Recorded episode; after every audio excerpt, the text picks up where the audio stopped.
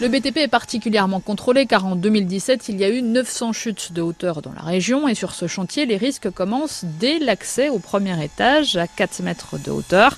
Les sept ouvriers montent plusieurs fois par jour et parfois avec leur outil sur une simple échelle fixée avec un bout de fil de fer ce qui n'est pas du tout satisfaisant vu la taille du chantier, explique l'inspecteur Philippe Coursier, car une chute d'échelle peut être dramatique. Fauteuil roulant, je me casse euh, un bras, une jambe, euh, et même mortel, oui. Le patron assure qu'un escalier a été commandé, mais que la livraison a du retard.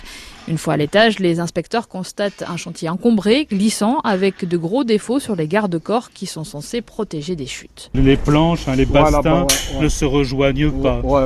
Donc il y a un risque, un corps d'homme peut passer. Des garde-corps qui sont en plus en bois alors qu'ils sont en général en métal.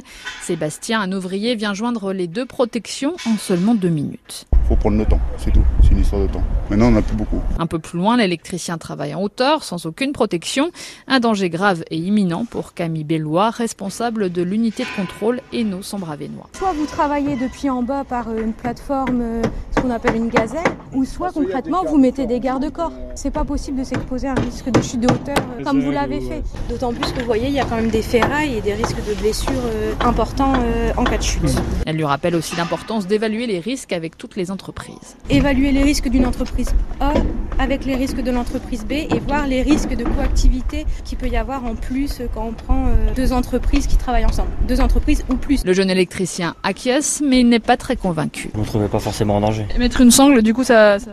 Faudrait que je m'accroche, je fasse un mètre, j'enlève la sangle, je dois me raccrocher un mètre après. Je pense que ça serait du travail inutile et là je pense que je me mettrais plus en danger qu'autre chose. Plus loin, les inspecteurs découvrent de nouveau des gardes du corps qui ne sont pas joints et puis l'absence de plainte de butée. Il doit y avoir une plainte de butée d'une dizaine de centimètres parce que vous voyez, il y a des outils, il y a des cailloux, il, y a des, il peut y avoir des marteaux, etc. Et concrètement, euh, ça peut tomber sur euh, un collègue qui travaillerait euh, au rez-de-chaussée. Les deux inspecteurs ont dressé une longue liste d'observations à l'entreprise. Parfois, elles peuvent carrément fermer le chantier. 450 fermetures l'année dernière et déjà 300 cette année. Des arrêts qui peuvent aller de quelques heures à plusieurs semaines, le temps de la mise en conformité. L'inspection du travail va élargir ses contrôles à l'industrie et prévoit aussi de la sensibilisation dans les lycées agricoles.